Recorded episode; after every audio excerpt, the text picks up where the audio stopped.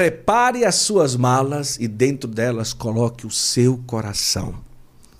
Numa viagem com a obra de Maria, não é simplesmente uma viagem, mas um lindo encontro com Deus. Uma peregrinação é realmente isso, um retiro que você vai para ter uma experiência com nosso Senhor. E a obra de Maria tem esse carisma, essa oportunidade de nos levar a diversos lugares, tá certo? Então você pode escolher santuários marianos, Terra Santa, outros roteiros, fique à vontade.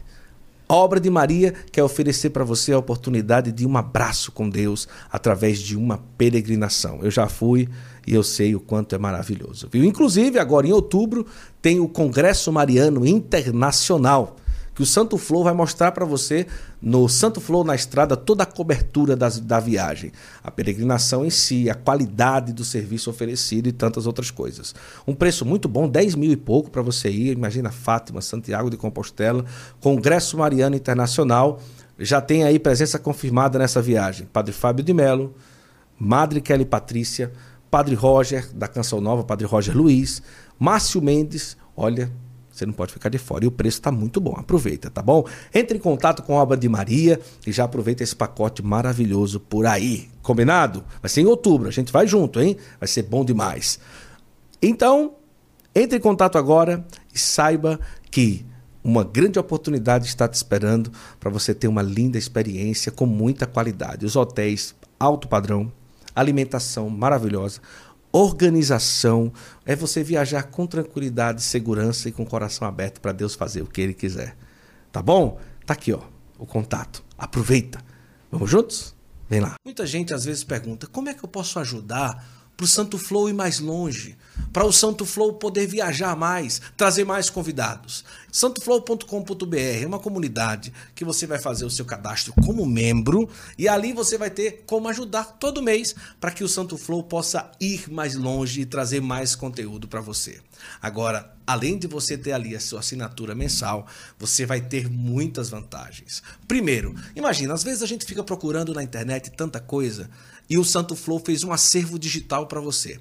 São mais de 40 temas, você clica, já vai lá, escolhe o título do texto que você quer ter acesso e o Santo Flow já vai direcionar você. São diversos temas, são mais de 200 textos sobre diversos temas sobre a nossa fé católica. Depois o Descomplica Católico, são vídeos exclusivos sobre coisas da nossa fé católica. Como é que eu posso batizar uma criança? Como é que eu vou fazer para me casar? Como é que eu faço para poder colocar meu filho na primeira Eucaristia? Pode isso, não pode aquilo, Descomplica Católico. Depois você vai ter também lá na nossa plataforma grupos de ajuda sobre dependência química, sobre vida de casais, sobre a questão também das pessoas que vivem na depressão, grupos de ajuda, fóruns de ajuda. Lá você vai poder fazer pedido de oração e também lá você vai ter a oportunidade de dentro da plataforma ter uma aula ao vivo com diversas pessoas, a gente vai mudar todo mês. Vai ter sorteio mensal, olha, tanta coisa que você vai ter acesso lá na plataforma da comunidade Santo Flow. Então vai lá, faz a tua assinatura hoje, o link está na descrição. Você vai pagar aí R$ 27,90 por mês. Você vai ajudar o Santo Flow a ir mais longe, a gente poder viajar mais. E sabe o que é interessante? Muitas vantagens dentro da plataforma. Formação, tem vídeos, grupos de ajuda, pedido de oração. Olha, muita coisa para você que é membro. Então vai lá, conheça a comunidade Santo Flow, você vai ter a oportunidade de, além de nos ajudar a realmente custear mais viagens, mais episódios, você vai ter muitas vantagens lá dentro da plataforma, tá bom? Vem ser membro da comunidade Santo Flow, clica no link, vai lá e você vai ver como vai valer a pena. E lá a gente vai se encontrar bastante, viu? Muito bom! Estamos felizes. Comunidade Santo Flow está no ar. Seja membro, vem para cá e faz a gente voar mais longe. Deus abençoe. Começa agora mais um episódio do Santo Flow Podcast. Que alegria ter você aqui com a gente, mais uma produção do nosso Santo Flow. Que Deus abençoe a você e toda a sua família. E eu quero dizer uma coisa: sente aqui nessa mesa. Toma um cafezinho aqui com a gente hoje, porque hoje nós teremos uma conversa muito especial aqui no Santo Flow. Para você que está com a gente, você que escuta através do YouTube, assiste ou escuta em qualquer plataforma digital, sinta-se muito acolhido com a gente hoje aqui, tá bom? E vai compartilhando já, mandando para todo mundo essa nossa gravação de hoje, gravação de novo. Mas não tem problema não, agora vai ficar assim mesmo, o povo vai dizer. Nessa nossa produção de hoje. Quer dizer produção, não estou dizendo só gravação. Deus abençoe a todos vocês. Nós estamos aqui em nome da minha Biblioteca Católica e também de vários outros parceiros que nós vamos falar para você hoje aqui no Santo Flow, de tanta gente que está junto conosco aqui. Hoje nós recebemos a fundadora da comunidade Água Viva. Tô certo ou tô errado? Claro que eu tô certo. Raquel Carpenter, ela que tem feito um trabalho extraordinário, inclusive de missão no Brasil e no mundo. E eu vou dizer uma coisa para você: é, das mulheres que andam pregando por aí e cantando também, é, uma daquelas que tem feito um bem danado para a Santa Igreja através da sua missão, da sua comunidade. Claro, quem vem do Espírito Santo só poderia ser cheio dele, não é? Raquel, seja bem-vinda ao nosso Santo Flow, querida. É uma alegria enorme estar aqui, estar contigo. E é isso, água viva água do Espírito viva. Santo. Aí, Graça. Pronto. Aí, sabe a primeira vez que eu a vi? Foi no encontro para fundadores São José do Rio Preto. Uau! É. Que vocês usavam na missa, eu acho, uma veste azul. Usamos. Usa ainda? Sim. Uma veste azul, não Sim, é? Sim, usamos. Que eu achei a coisa mais linda do mundo. eu disse, olha só, Zulene, disse a minha esposa, olha que coisa linda, elas usam na missa, né? Geralmente só é na missa, missa, só, só na, na missa. missa. Uma, uma, uma, uma veste litúrgica. Uma veste litúrgica, não é? Que não é uma veste, tipo, uma veste de consagrada, mas é tipo um, é uma veste litúrgica mesmo. Eu achei Isso. muito interessante, né? Azulzinha, a coisa mais linda do mundo. E aí foi a primeira vez que eu que eu a vi, a gente nem se conhecia. É, quando, quando foi, eu acho que era em Congresso das Novas Comunidades, São É. José do Rio Preto. Sim. Que, que foi feito na época. Mar Adentro. Adentro. Nossa, foi lindo aquele Foi congresso, não foi? Foi Sensacional, bom muito bom mesmo. Olha, seja bem-vinda, sinta-se muito acolhida. É a primeira pessoa do Espírito Santo que veio no Santo Flow, eu acho, oh, né? glória! Eu acho que é. Do Espírito Santo, eu acho que é. Se eu tiver errado, depois alguém vai me corrigir aí nos comentários. Mas, comunidade Água Viva, quantos anos que tem a comunidade já? Vamos fazer 29 anos. Ah, então já tem um tempão grande, não é? Comunidade de vida, aliança. Vida, aliança. Ai, que maravilha. Temos uma né? família extensa aí. Ó, a vida do fundador é assim: o cara tá em casa sem fazer nada, aí diz assim: ó. Existe é, esse dia? Vou fundar uma comunidade, não tem nada para fazer, lá não tem problema, lá não tem dificuldade. É assim, pessoal, vida de comunidade é loucura. Eu imagino, acaba- tava aqui, ó, a coitada que foi começar a entrevista, aí a Carla já disse, olha, não autorizou o exame de fulana, né? Então é ótimo, é uma É notícia assim. maravilhosa antes de começar uma entrevista, né, Raquel? É maravilhosa.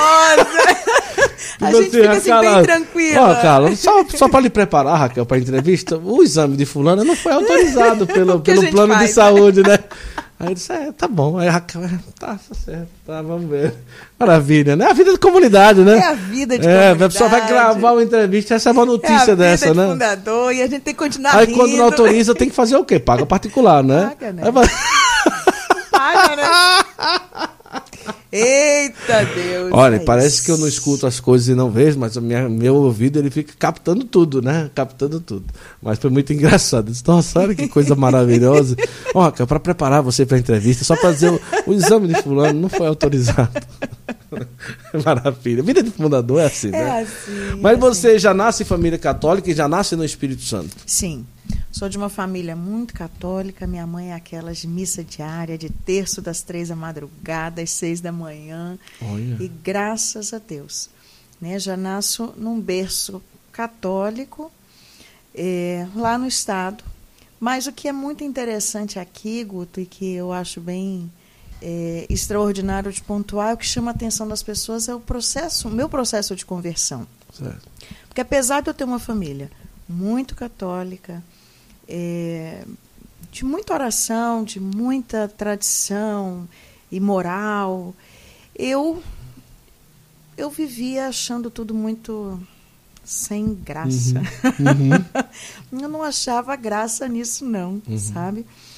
E um- com 12 anos eu tentei suicídio. Uhum. Né? Com 12 para 13 anos, eu ah, tentei suicídio cedo, né? três vezes. Mas você, antes dos 12, você ia para a igreja? Sempre fui. Ia levada pela mãe? Sempre fui. Quantos irmãos na casa? Nós somos três. Três. Aliás, quatro, um é falecido. Certo. Né? Quando minha mãe estava grávida de mim, um faleceu. Ah, entendi. Então, ficamos três irmãs. Esse nome Carpenter, Carpenter, de onde Sim. que vem esse nome? É da Inglaterra. Ah, é? Né? É uma família única. Então tem os Carpenters, né, que o povo conhece muito, os cantores. Ah. Uma família única. Uma família única? É. E vem de lá mesmo. É, Você já foi lá na. Inglaterra? Fui não. Não foi? Fui não. Ai, como é bom. Lá é bom. Oh, Lá é muito quem bom. sabe, Senhor. Ah, vai. Mas você já foi já na Europa, né? Sim, sim, Só sim. é rapidinho chega lá, não é? Isso. É, vale a pena, vale a pena. Uma experiência muito boa. A Inglaterra tem algo diferente mesmo, assim. É, nós queremos até, né, para poder conhecer mais a história da, Da família família. Começamos isso já tem uns três anos atrás, começamos a fazer umas pesquisas. Ah. Não é tão simples, mas Ah, nós é vamos chegar lá. Vai chegar. Então são três irmãos e aos 12 anos você tenta suicídio. Qual o motivo principal que você hoje, já madura, consegue é, é, entender ou direcionar? Na verdade, eu acho, desde que eu nasci, minha mãe conta que quando eu tinha quatro anos de idade, eu olhava para ela e dizia: Eu queria voltar para sua barriga. Hum. A minha mãe já dizia que eu trazia essa tristeza, sabe? E o que não era explicado naquela época, uma depressão infantil, o que, que é isso? É, eu, era, eu trazia uma insatisfação, uma, uma tristeza que não tinha muita explicação. E a minha família, por ser uma família muito boa, minha mãe era muito feliz, muito animada, uma família muito animada, eu não me achava parte daquilo. Uhum. Então, onde estava todo mundo e todo mundo feliz, eu não estava gostando. Se ela fazia uma carne, eu chorava porque eu queria o ovo. Se ela fazia o ovo, eu chorava porque eu queria carne. E aquilo, mamãe sempre dizia: Meu Deus, eu vou te levar no morro para você ver que as crianças lá não têm o que comer e você Sim. tem, nunca está feliz. E por dentro, aquilo me matava. Porque eu queria estar feliz, mas eu não conseguia. Então, dizer, sou eu que incomodo. Eu que não faço parte disso. Eu que sou o erro dessa família. Então é melhor morrer. E isso é muito interessante, hoje, como eu trabalho muito com isso, é muito interessante porque é, às vezes a gente pensa que uma pessoa vai ter uma tristeza, uma depressão, uma angústia, e por causa de uma má vivência familiar. Uhum. E no meu caso não era. Meus pais não brigavam. Meus pais, minha mãe faleceu tem quatro anos. Mas com 77 anos, eu vi eles andando de mãozinha dada. Meu pai era de sentar na mesa e olhar para minha mãe e dizer, é uma princesa, né? Uhum. Então eu vi isso durante a minha vida toda. Então, na verdade, o que chamava atenção era de onde vinha. De onde vinha essa tristeza? E isso também me chamava muita atenção. Então, quando, nesse momento eh, de profunda angústia, de profunda angústia, já com 12, 13 anos, eu não me via esse tipo de jovem que ia beber, que ia para droga, eu não, não fazia isso. Apesar de fazer assim festas, eu adorava festas, fazia, fazia festas na casa dos meus pais assim que quase quebrava a casa, Uhum. já de dar mais de 500 pessoas, aquela loucura assim. Olha. Ia para rádio, fazia movimento. Mas nunca me envolvi em nada de bebida, de droga, de nada disso. Mas, sabe, nada me preenchia, nada fazia diferença para mim. Então, quando chega nos 12 para 13 anos, eu tomei uma decisão que eu não queria mais. E quando eu percebi, a terceira vez, eh, na minha casa havia uma porta de vidro e a minha mãe disse que eu não ia num lugar. Uma coisa boba de menino, né? Não vai. E ali, aquilo foi a hora que eu estourei por dentro, sabe? Eu me joguei naquela porta enorme de vidro, quebrei a porta toda, rolei naquela porta de vidro, peguei o vidro e cortei aquela coisa assim, bem desesperada. E a minha mãe, quando viu a cena, ela só chorou. E para minha mãe ficar quieta, é uma coisa assim, não existia essa possibilidade. E ela só chorou. E quando eu fui vendo assim a dor e aquela lágrima doída descendo, eu levantei do lado da minha casa tinha uma igreja. E eu fui para a igreja para brigar com Deus. Porque dentro de mim eu dizia: eu não pedi para nascer Uhum. e nem morrer, você me deixa. Uhum. Então eu cheguei ali para brigar e fui para a igreja assim para brigar e chorando e com muita raiva e ver a dor que eu tô causando no coração da uhum. minha mãe. Que era mais fácil se eu morresse. Uhum. E ali uma ministra de Eucaristia chegou, justo nessa hora. Então você imagina, hoje quando eu olho uma menina de 12 anos, eu vejo, meu Deus, é uma criança. É. Na minha cabeça, na época, eu já era muito adulta, uhum. entende? Hoje que eu olho, eu digo, meu Deus, é muito pequena, né? É. Imagina uma ministra de Eucaristia chegando, encontra essa cena, uma criança, aos berros, gritando, chorando, dentro da capela, toda machucada, ela não está entendendo nada do que é aquilo. Então ela entrou, abriu o Santíssimo saiu de ré e me trancou dentro da capela. Olha que coisa. É uma boa ideia, né, pessoal? Olha, pessoal, tem uma boa ideia, né? Pessoal, é uma boa ideia de evangelização quando você não sabe o que fazer. Na minha cabeça eu pensei, será que eu vou chamar a polícia? É, eu... Vai procurar meus pais? O que, que vai acontecer agora? É, não. Se, se, fosse hoje em dia, essa ministra teria sido presa pelo Conselho Tutelar. Improvável. É bem provável. Com certeza vou ir acionar o conselho, porque trancou e obrigou você a rezar. Na brincadeira. Ah, que coisa. Mas então você e ficou lá na capela? Fiquei. E ela ficou. Mas você estava machucada, não? Estava machucada. Estava machucada. Tava do jeito que eu saí, eu fui. Uhum. Eu fui assim, muito brava, sabe? Muito brava, muito decidida. Mas para quebrar uma porta de vidro foi muita pancada, né? É, é. Foi um negócio assim muito violento. Você jogou, se jogou na porta de vidro? Sim, sim. Já era, na minha cabeça, era como se várias vezes, e isso hoje a gente entende que é muito comum para quem traz esses, é, essa realidade, tanto da depressão, uhum. é, pensamentos suicidas, a todo instante a minha cabeça não pensava outra coisa. Uhum. Então, se eu estava num prédio, quando chegava na varanda era o que eu pensava. Se eu estava numa piscina, eu olhava para cima, eu pensava, se eu jogar daquele. Se eu passava por, pela ponte, se esse carro fosse para lá. Então, é algo que sem que você faça força, pode estar ótima, mas aquilo passava na cabeça. Sabe? Era quase que automático. E também sumia. Uhum. Só que chega uma hora que aquilo vai ficando uhum. meio que obsessivo. Então era um pensamento obsessivo sabe? De é, eu tenho que acabar com isso, eu tenho que acabar com isso. Mas eram formas muito absurdas, porque eu não fui nada disso. Naquela época não existia uhum. o que existe hoje, que é pesquisa, que é como faz. Né? Não tinha nada disso. Você considera que hoje, com a missão que você tem, com a importância da sua missão, algo de alguma.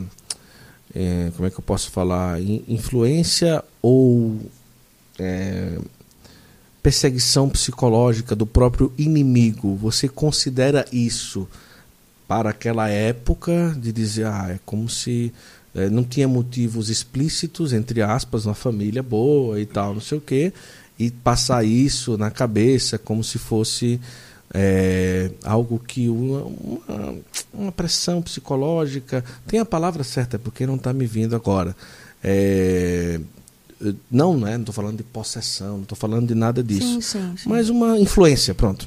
Uma influência é, maligna, você, você considera isso hoje ou você descarta totalmente? Não considero 100%, certo. mas não descarto. É, porque eu consigo compreender a raiz psíquica disso. Certo. Eu consigo entender aonde está o trauma e aqui é que se dá, na verdade, o, o a descoberta da missão que Deus tinha para mim. Uhum. Então, de um mal nasce algo extraordinário. Agora, eu não tenho dúvida, Guto, que existe uma terrível perturbação. É isso em vários momentos da minha vida para que eu morra. Uhum. Né? Eu passo por situações de morte desde muito nova. Ah, Entende? Então, que existe uma tentativa de me calar e me parar, uhum. eu não tenho dúvidas. Mas eu não dou 100% a isso, não. Entendi. Porque existe um porquê, sabe? Uhum. Existe uma raiz de toda essa essa tristeza que me rondava, uhum. sabe? Mas é uma tentativa de calar a boca É. do profeta, e isso existe na vida de todos, né? E como que foi naquele sacrário, você lá trancada? Ah, meu Deus. Foi algo muito forte. Porque, imagina, 12 anos de idade. Você, eu ia para a missa, para mim era um centro levanta, sabe? Para mim, por mais que eu visse aquela riqueza, minha mãe, ela chorava, ela vivia, ela, aquilo era lindo para ela, sabe? Eu não achava graça em nada daquilo. Eu achava muito bonitas as músicas, porque música sempre foi minha vida. Mas eu não, não achava, não entendia, não, não gostava, né? Achava para mim era isso, um centro levanta. E a vida era totalmente sem sentido. Né? Eu dizia, mas para quê, gente? Acorda, vai para a escola, volta, senta, come, estuda, dorme, amanhã faz tudo de novo, e tudo de novo, né? E tudo É. de novo. Então aquilo para mim, eu digo, mas para mim tudo isso é muito sem É sentido. é verdade. É muito sem graça essa vida. E ali, quando ela abriu o sacrário e me deixou, era como se aquela Eucaristia fosse os olhos de Deus. Eu via os olhos dele olhando para mim. E eu nunca tinha feito essa experiência. Nunca. E naquele momento invadiu minha alma de uma tal forma, de uma tal forma, e eu escuto nitidamente Deus dizendo: Eu te quis e eu tenho uma missão para você. E pela primeira vez na minha vida, eu senti uma paz. Era como se ele estivesse arrancando aquela dor com a mão. Uhum. E eu não sentia mais. E eu sou de um temperamento assim. Se eu ficar chateada com alguma coisa, eu demoro uns três dias para deschatear. eu não sou aquela pessoa que, tipo assim, ah, faz um negocinho. Não era uma criança que. Você, vamos tapear ela, vamos dar um negocinho, ela vai ficar boa. Sim. Não tem isso, não. Se, se eu quero um negócio, eu quero um negócio. Eu não quero um negócio, eu não quero um negócio. Você vai custar me convencer de que eu não quero aquele negócio. Então, aquilo me chamou a atenção. Como assim eu mudei? Eu comecei a sentir uma força, uma alegria, um sentido. Eu digo, meu Deus, ele tem uma missão. Tem uma missão. E ali para mim acabou. Eu levantei e saí como um foguete. Caramba. E quando eu cheguei em casa, eu já dizia para minhas irmãs: eu tenho uma missão. Imagina eu chegando de repente em casa daquela cena, eu voltei outra. Eu voltei numa alegria dizendo: O vidro quebrado no chão. Eu nem me lembro de mais nada. Eu só tenho isso na minha cabeça, assim, sabe? Tenho uma missão, uma missão, uma missão. E a minha irmã me perguntou assim: qual? E na hora eu parei e disse: eu não perguntei isso. Eu não sei. Mas era certo dentro de mim. É, eu fiz uma promessa para Deus naquele dia. Que eu queria chegar antes que alguém cometesse um suicídio. Eu queria falar sobre o valor da vida. Pensa, 12 anos, eu não tinha noção do que eu estava dizendo. Eu não sabia o que, que era isso, falar sobre o valor da vida. Mas essa frase me moveu. Eu quero chegar antes que alguém cometa um suicídio. E isso moveu minha alma de uma tal forma, de uma tal forma que eu comecei a fazer coisas para a época e para a minha idade, muito fora da caixinha. Porque era uma força, sabe, de falar. Tem sentido, a tua vida tem sentido, existe um porquê e Deus te quer, e isso era muito forte, sabe? Então, a minha vida começa a mudar. A partir dos 13 anos, Olha muda só. totalmente a rota da minha vida. Os pensamentos que eram corriqueiros. Cícero, eu até te pedi para pegar lá embaixo a do artesanato Costa que está lá na sala de Alice. Pede para ela mandar que está lá. Vou- daqui a pouco eu vou dar de presente aqui para Oba, adoro presente. Adoro, né? É, e aqueles pensamentos corriqueiros, eles continuam ou acabam sendo cessados também depois dessa experiência? Ah, não, cessa. Total. Muda tudo, muda tudo, muda tudo. É algo extraordinário. O que eu vivi depois daquilo, e que foi muito significativo, esta senhora que ficou rezando por mim na porta, passado o tempo, ela me encontra na missa. Aí ela chegou, botou a mãozinha assim no meu ombro e disse: Eu queria rezar por você. Essa mulher me pastoreia por dois anos. De 15 em 15 dias, ela ia comigo para o Santíssimo para fazer oração de cura. Porque ela dizia: Você tem traumas gestacionais. Uhum. Imagina, para uma menina de 12 anos, eu não entendia nada é, do que ela estava é dizendo. É não entendia absolutamente. Mas ela ia rezar para mim. Então eu aceitei. E nós fomos. E para mim foi muito forte, muito interessante. Porque eu não conhecia a minha história. Uhum. Porque às vezes as pessoas acham que a sua história ela começa a partir do momento que você tem consciência. Não. A tua história começa desde o ventre da tua mãe. Eu não conhecia a minha história. Eu não conhecia a história da minha família. Uhum. Eu não conhecia tudo que estava é, sobre mim ali, sabe? E haviam muitos segredos familiares. E eu não sabia de nada. E na capela, eu e esta senhora, ela começava a fazer revelações que para mim eram absurdas. Uhum. Ela começou a dizer coisas e eu chegava em casa, imagina, e dizia: Mãe, mãe. Mas, mas como assim? Mas o que é isso? E a minha irmã mais velha me chamava no canto e dizia: Não fala com a mãe. Porque minha mãe dizia: Não, tudo invenção, tudo história. Né? Minha mãe não gostava muito da renovação carismática, uhum, essas sim, coisas. Sim. E naquela época era ah. muito iniciante, assim, era uma coisa que, que era muita maluquice, uhum. né? Aquele povo maluco lá da igreja. Mas para mim fazia muito sentido o que ela dizia, porque eu também não entendia de onde vinha. Uhum. Então a minha curiosidade de entender o porquê eu era daquele jeito fez com que eu permanecesse ali. E a minha irmã mais velha, que foi me ajudando a entender a história da família. Ela dizia: Isso aqui é verdade, uhum. isso aqui é verdade. Então, tem sentido o que está acontecendo. E ali eu fui fazendo uma experiência extraordinária. Primeiro, de desvendar os segredos familiares, que, são, que é algo fundamental para uma pessoa, uhum. compreender a minha história pessoal e entender exatamente qual era a minha missão na vida das pessoas. Prepare as suas malas e dentro delas coloque o seu coração. Numa viagem com a obra de Maria, não é simplesmente uma viagem, mas um lindo encontro com Deus.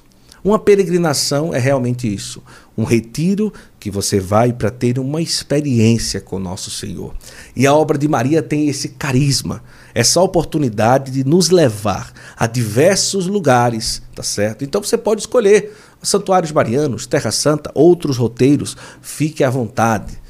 A obra de Maria quer oferecer para você a oportunidade de um abraço com Deus através de uma peregrinação. Eu já fui e eu sei o quanto é maravilhoso. Viu? Inclusive, agora em outubro, tem o Congresso Mariano Internacional que o Santo Flow vai mostrar para você no Santo Flow na estrada toda a cobertura das, da viagem, a peregrinação em si, a qualidade do serviço oferecido e tantas outras coisas. Um preço muito bom, 10 mil e pouco para você ir. Imagina Fátima, Santiago de Compostela, Congresso Mariano Internacional. Já tem aí presença confirmada nessa viagem. Padre Fábio de Melo, Madre Kelly Patrícia, Padre Roger, da Canção Nova, Padre Roger Luiz, Márcio Mendes, olha, você não pode ficar de fora. E o preço está muito bom. Aproveita, tá bom? Entre em contato com a Obra de Maria e já aproveita esse pacote maravilhoso por aí. Combinado? Vai ser em outubro. A gente vai junto, hein? Vai ser bom demais. Então, entre em contato agora e saiba que uma grande oportunidade está te esperando para você ter uma linda experiência com muita qualidade. Os hotéis alto padrão, alimentação maravilhosa organização, é você viajar com tranquilidade, segurança e com o coração aberto para Deus fazer o que Ele quiser. Tá bom? Tá aqui, ó, o contato. Aproveita. Vamos juntos? Vem lá. Olha só. Agora, é... a partir do momento em que você tem a ajuda da sua irmã, né? E tem o acompanhamento aí dos 12, 13 até 15 anos, né? Aí eu pergunto, nesse sentido, é, você se engaja em alguma coisa na igreja? Você começa a frequentar alguma coisa além da missa? É, você sente vontade de estar, de servir, de pregar? Como que é assim? Você começa a frequentar com, de uma outra maneira a igreja nesse sentido? Com certeza. A gente come... Eu já cantava, né? Desde ah, os seis certo. anos de idade eu Sim. entrava Sim. cantando. Pode colocar em cima, daqui a pouco eu Eu entrava na, na missa cantando, já fazia parte, Ah, né? entendi. Então ali, o que que muda? Eu começo a pensar em outros jovens que poderiam pensar como eu. Então eu digo, a gente tem que fazer uma missa mais animada. e ali eu monto um grupo, sabe? Assim, vamos começar a cantar na missa, vamos, temos que botar umas músicas mais animadas. Começamos. Fui para coordenar o mini jovem. Na Sim. época existia. Então vamos para o mini jovem, vamos isso, vamos aquilo. Vamos, vamos montar algo mais animado. Começamos então a fazer esse movimento, Uhum. sabe, com os jovens. E comecei a ir para a Capela do Santinho, porque todo mundo, eu não tinha conhecimento, Sim.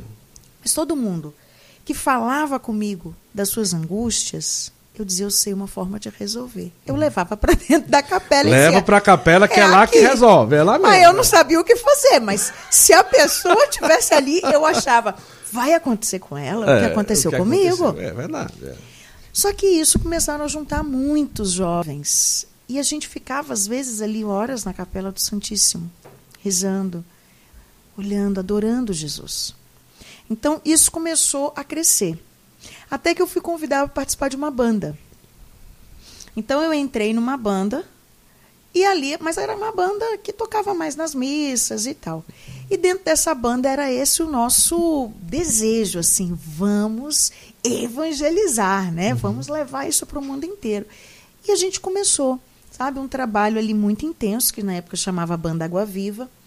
Né? Vamos trabalhar, vamos, vamos levar isso. A gente nem tocava bem nada na época, mas a gente começou a tocar nas praças. Começamos a ir.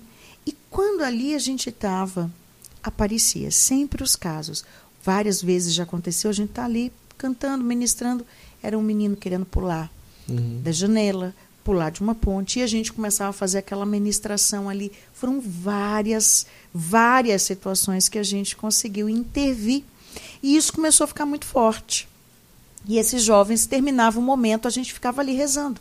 Rezando, rezando, isso começou a aumentar, aumentar, aumentar. O ministério começou a ficar melhor, né? Começamos a realmente ensaiar, a, pre- a se preparar para isso. Começamos a tocar já em vários lugares. E aí a missão começou a acontecer de forma mais intensa, assim, né? Então, a gente tocava já em várias comunidades da nossa paróquia, de outras paróquias. Sim. Isso começou a sair além estado. E aí começou, né? Um, um movimento intenso com a banda, né? Com a banda. Depois a gente entendeu que não era uma banda, era um ministério de música. Aí veio aquela fase dos Sim. ministérios de música, aqueles encontros na Canção Nova. E ali a gente foi entendendo. Mas todas as vezes que a gente sentava para rezar, Deus dizia que tinha algo a mais. E aquilo ali começou a ficar forte, sabe? E em um dos momentos, a gente queria, a gente não entendia muita coisa ainda na época, né? éramos novos. Nós queríamos fazer um baile, vem dançar com Cristo. Meu Deus, se você fizer isso hoje, tá de boa. Mas naquela época. E o detalhe né, que agravava era uma quaresma. E a gente queria fazer um baile na quaresma. O pároco disse, mas de jeito nenhum. De jeito nenhum, vocês não vão fazer isso, não. Não tem sentido, isso só se o bispo deixar. Na hora que ele disse só se o bispo deixar, eu disse, bom, ótimo, vamos no bispo. Imagina um monte de menino obstinado. Nós fomos para o bispo. Só que quando nós chegamos, era Dom Silvestre Scandiano, Luiz Scandiano na época. Quando nós chegamos, e eu fui narrar para ele o porquê. Arcebispo ou bispo? Arcebispo Arce- de Vitória. Arcebispo de Vitória. Quando nós chegamos, e eu expliquei para ele o porquê, eu falo, Dom Silvestre, os jovens não querem, não querem ir para a igreja por causa disso, isso igual a mim. Aí eu contei o meu testemunho para Uhum. ele. Quando ele ouviu, ele se interessou e quis saber também da história dos demais. E aí foi, ah, por causa disso, por causa disso. por causa- Ele disse, podem fazer. Diga para o padre, vocês têm a minha autorização. E a partir de agora, vem de vez em quando conversar comigo. Uhum. E ali, nós Olha, né? ganhamos um pai. Eu Olha. ganhei um pai que me acompanhou, que acompanhou a comunidade até nossos 15 anos de comunidade. Assim, que ditou para mim, sabe, os Uhum. passos, os caminhos. Foi um pai que nós ganhamos. Coisa linda. Olha, nós vamos Foi. saber um pouco a história E também eu quero entrar muito sobre o assunto da questão do suicídio, dos acompanhamentos que ela faz, da experiência, dos testemunhos. Muita coisa para a gente conversar. Mas eu quero aproveitar aqui e, primeiro, deixar aqui um presente que a minha biblioteca católica mandou aqui oh, para nossa entrevista. Está nessa sacola aqui, por favor. É, o Cícero hoje é o assessor original aí. o assessor original. É, tá na outra câmera? Vai, tá, tá, vai colocar na. Pode passar na frente, não tem problema. Põe aqui. Vou deixar aqui. Primeiro, vamos ver aqui o que é que nós temos. Né? Aqui, pronto. Primeiro esse daqui você vai abrir, pode abrir, fica à vontade, tá? É. A minha biblioteca católica é uma grande oportunidade que você tem de ter na sua casa grandes tesouros, como esse daí. São maravilhosos. Uau. aí é o devocionário a São José, que é um devocionário com orações a São José, mas também com todas as orações que você imaginar que um católico precisa ter, não é? Belíssimo. Como é que funciona? Na minha biblioteca católica, você pode fazer o plano anual, você vai ter direito ao kit todo mês, o box todo mês. Você também vai ter direito à área de formação exclusiva, comprar na loja virtual com frete grátis, recebe o devocionário São José e também você é, tem a oportunidade de ter acesso ao Peregrino, que é o aplicativo de audiobook. E o plano mensal vai te dar a oportunidade de receber o kit todo mês, a área formativa e também comprar é, na loja virtual. Bonito, hein? Tem outro, viu? Você, como uma mulher extremamente espiritual, vamos ver o que é que a minha biblioteca católica mandou para você de presente também. Olha, vai ter que arrumar lugar na mala. Não sei como é que você vai fazer, né? Eu ah. amo, né? Ah. Minha biblioteca católica é extraordinária. E aí eu acredito que é algo ligado aos exercícios espirituais de Santo Inácio oh, de Loyola. Que maravilha. Que lindo, hein? Lindinho. Olha que coisa maravilhosa, né? Que bom. Então a gente agradece muito a MBC, o maior clube de livro do Brasil.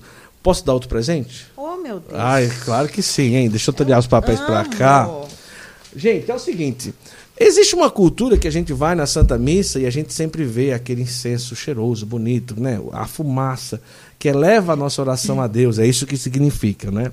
Mas as pessoas precisam entender que em casa, rezando, a gente também pode utilizar. E eu Exatamente. utilizo muito em casa. Eu acho eu. maravilhoso. uh, eu também? Eu também. Então, a Milagros mandou ah, para você aqui um incensário muito bonitinho. Linda. Com um incenso especial de Nossa Senhora de La Salete. Meu Deus. E já tem inclusive o carvãozinho para quando você chegar em casa, você acender. O kit completinho. Olha Meu que coisa boa, hein? Deus. Presentão, hein? Olha. Presentão, Gente, a Milagros tem vários, é uma linha de vários incensos, incensários. Você tem a oportunidade de ter. Esse carvãozinho, ele acende super rápido. É, é, é, diferente daquele que é tradicional. Acende super rápido. E você pode em casa utilizar. Ah, Guto, não é errado. Não, não, mas por que é errado? É um incenso que vai te fazer rezar, um incenso católico. Um incenso que vai te ajudar naquele ambiente, fazer um ambiente de oração. E como você. Deixa eu só abrir aqui para a gente sentir que eu estou até curioso para saber que incenso é esse. Ai, que maravilha. Não, não tem, não tem jeito. A Milagros é, é, é sensacional. Então, gente, na Milagros, vai no site lá, tem várias oportunidades para você comprar incenso, é, incensário, carvãozinho. Fique à vontade. Daqui a pouco tem mais, viu? Oh, você, você trouxe uma mala extra? Não, brincadeira. Adorei! Não, não. Ah, a gente arruma, né? A Carla tá dizendo que arruma lá. Então tá bom. Me diga uma coisa, então, Alice. É... Cícero, tu pede a Alice para providenciar uma aguinha, que a gente tomou café, tá começando a dar um ranço aqui. Desculpa, Cícero, hoje lhe, lhe, lhe coisa tanto. O bispo autorizou e vocês fizeram? O baile Vem Dançar com Cristo. Meu Deus, e aí? Fizemos, e foi extraordinário. Olha o clube encheu, lotou de jovens. E acabou que se tornou uma tradição, nós acabamos começando a fazer várias vezes. Só que daí ele orientou depois, não precisa ser na quaresma. Vamos tirar da mas, quaresma, né? né? Mas olha a sabedoria. É. A sabedoria. Ali não, ele simplesmente autorizou e disse: qualquer coisa mande falar comigo. Uhum. E a partir disso foi realmente assim. Tudo que a gente iria fazer, tudo que eu queria fazer, eu já ia direto nele. E ele começou a nos ensinar a nos pastorear. Ele nos ensinou tanto, Guto, que ele foi dando os passos. Uhum. Percebam se vocês não são uma comunidade. Ah, olha que coisa. Vá conhecer, vá na Canção Nova. Eu nunca tinha ido à Canção Nova, ele disse: vá, vá conhecer. Uhum. vá aqui, vá a Belo Horizonte, vá em tal comunidade. Então ele foi dizendo várias comunidades e foi viabilizando para que eu fizesse aquilo. Eu fui a Belo Horizonte, visitei várias comunidades, fui na, na, Mitra, conheci, fui orientada. Ele preparou tudo. Ele não sabia muito, mas na nossa, diocese, na nossa arquidiocese tínhamos, tinham poucas comunidades. Então ele me envia para fora para que eu conheça. Olha que coisa extraordinária, né? E ele disse: vá, escreva e traga tudo que vocês já vivem. Não escreva nada do que você quer que seja, uhum. mas escreva o que vocês já vivem. Porque o mais importante é o que vocês já fazem. E ali eu fiz isso. Nós fomos, fui, rezei, levei tudo que eu já tinha, tudo. Né? Compilei tudo que nós já tínhamos vivido, escrevi e levei para ele. E dali ele foi montando. Acho que agora está na hora de um caminho vocacional. Acho que agora está na hora de uma uhum. casa de missão. Acho que agora está na hora da comunidade de vida. Acho que agora está na hora. Ele foi, junto com a gente, dando os passos. Todas as casas que a gente pensava assim, no Silvestre, pensando de alugar então essa casa. Ele ia antes, ele olhava, dizia: tá linda, não gostei, aqui vai ser a capela, aqui vai ser assim. Ele dava, sabe? Depois, a comunidade de vida, já vivida ali, ele ligava e dizia: Tô indo, vou lanchar com vocês. Olha, Daí maravilha. ele chegava, deixa eu dar uma olhada nos guarda-roupas. Assim, sabe? O tamanho do pastoreiro. Deixa eu olhar os quartos. Vamos passear, vamos ver como tá. Aí ele abria o guarda-roupa e dizia: guarda-roupa? O guarda-roupa é muito bom manter organizado. O guarda-roupa diz como está o nosso interior. É. E ali era detalhes. Ele dizia, Raquel, são muitos jovens. Olha que beleza, vocês estão num, num terreno. A gente depois foi para um sítio, mas um sítio distante da rodovia, uns 3 quilômetros da rodovia. Uhum. Ele dizia: aproveite e faça esse caminho a pé. São muitos jovens, a atividade física é importante. Faça esse caminho, bote uma academiazinha, monte, bote isso no programa. Então, nós tivemos um pai. Que maravilha, hein? Que orientou os mínimos passos sabe? Os livros que eu tinha que ler. E onde eu cheguei na casa dele, ele disse: Filha, vem cá. E nós descemos na biblioteca dele. Meu Deus, naquele lugar, sabe? Uhum. Ninguém descia ali naquele lugar. E dizia: Vamos começar. Você tem que estudar isso aqui. Aí ele ia buscando, sabe? O, os livros, Sim. Santo Ambrósio, Santo Agostinho, uns livrinhos assim. um livrinho assim. um livrinho né? assim. Você tem que ler, vai, estuda, e isso foi muito bom, porque acabou que a comunidade já nasceu. Olha que coisa, hein? Estudando patrística, mariologia, sabe, cristologia, isso fazia parte da nossa grade. Ele dizia ali o que a gente tinha que estudar, o que a gente tinha que ler. Então, para mim, eu digo, se não fosse ele, eu acho que nós não seríamos ou não seríamos, não seríamos o que somos. Você tem que idade que já se começou a configurar como comunidade mesmo? Olha, como comunidade, eu tinha 18 anos. 18 Caramba, anos. tinha acabado de ficar de maior. E já era anos. configurado como comunidade. Já, já nos chamávamos comunidade. Por causa dele. Por causa dele, entendi. Porque ele viu. Mas ele já nos acompanhava desde quando eu tinha 15 anos. Olha só. Entende? Então ele ali, ele já Uhum. Ele já nos encontrava, ele já nos chamava, ele já. E imagina, para nós meninos, era aquilo era extraordinário, poder ir para lá, é. chegar, sentar naquele mesão lá na meta que a gente ia conversar com o bispo. Então, ali se já se chama de comunidade Água Viva. Sim. Isso é extraordinário, é, é uma coisa linda, não é? A capacidade que ele teve como pastor de olhar Sim. isso, não é? Eu realmente achei extraordinária essa questão, porque é, num acompanhamento, tanto você pode fazer o que ele fez, que foi levar ao discernimento de ser comunidade, como também ajudar e dizer, olha, não é esse o caminho Exatamente. e tal. Então, é, o, o, que é necessário mesmo é isso, é acompanhar, é estar perto, é escutar. Né? Naquela escuta você vê se a pessoa tem juízo, se não tem Exatamente. e tal. E ali você vai, vai fazendo e não simplesmente abraçar sem enxergar a pessoa e também dizer não, não dá certo sem conhecer a pessoa, né? Ou as pessoas, né? Então é, isso daí é algo muito importante. Tão extraordinário que ele dizia, né? Raquel vai ter congresso das novas comunidades em Roma. Meu Deus, eu nunca imaginava sair do Brasil não.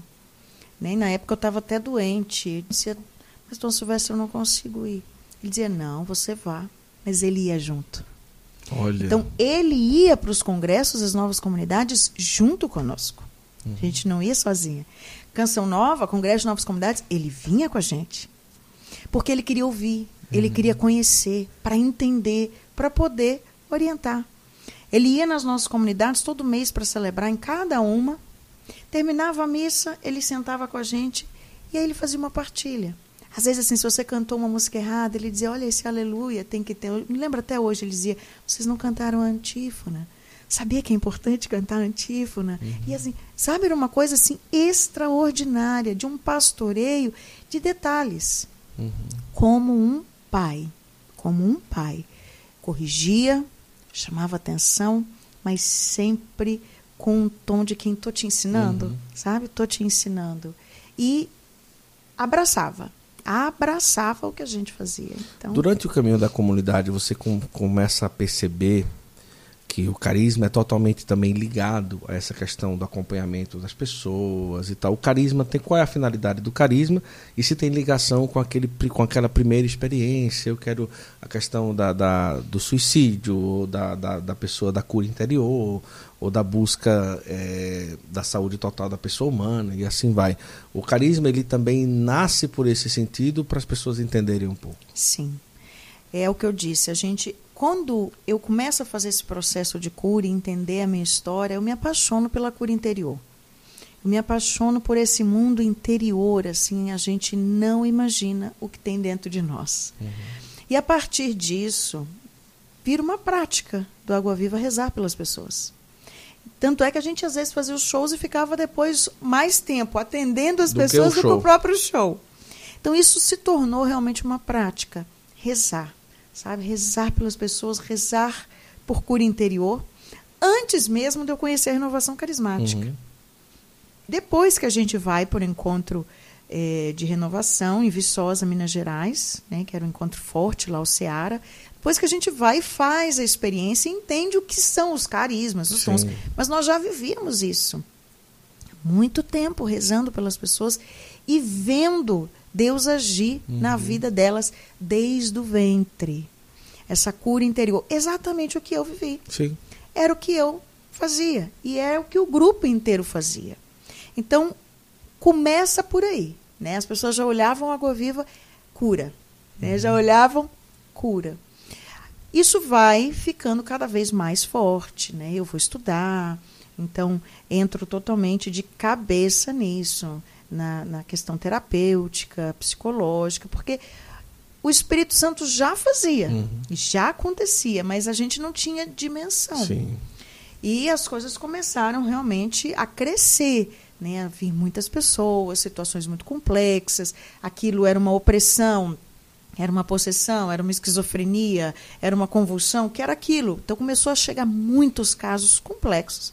Então exigiu de nós um estudo. É, então, nós começamos a entender, a estudar isso e ampliar né, o nosso trabalho. É só para você entender, né? tem a ver. O, o, carisma da comunidade Água Viva é ser água viva no mundo, resgatando da morte para a vida, uhum. pelo poder do sangue de Jesus. Uhum. Então, essa experiência de resgate, isso sempre foi muito forte em nós. Né? Esse resgate foi muito forte. Esse chegar antes que alguém cometesse um suicídio era muito forte. Em todo lugar que a gente passava.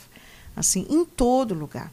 E em situações muito sérias, assim, sabe? E situações de morte, a gente chegava. Mas assim, já teve um dia que você realmente assustou e disse, eu acho que esse daqui a gente não vai conseguir.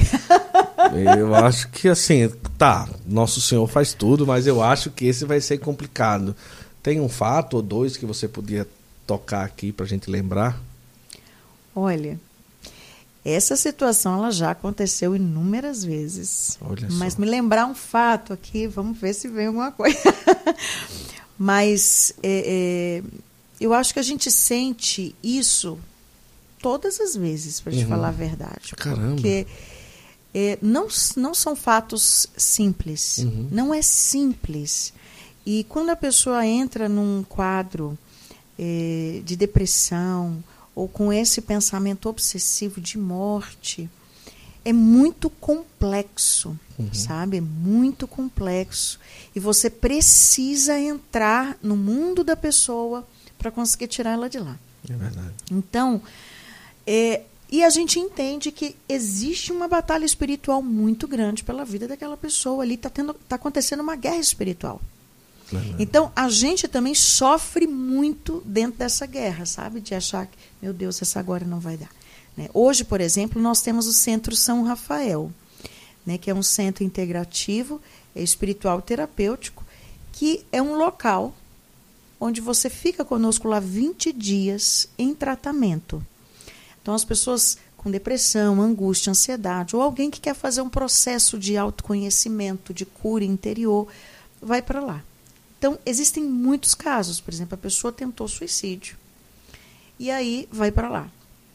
E a pessoa fica Qualquer conosco. lugar do Brasil que a pessoa quiser ir, ela pode ir? Sim, de qualquer lugar. Nós já tivemos pessoas que vêm de fora do Brasil. Então, hoje, são muitas novas comunidades, muitos sacerdotes, muitos religiosos que vão para lá. Principalmente porque nós estamos num tempo de burnout, uhum. de estafa, de estresse, de um adoecimento, de uma crise de ansiedade generalizada.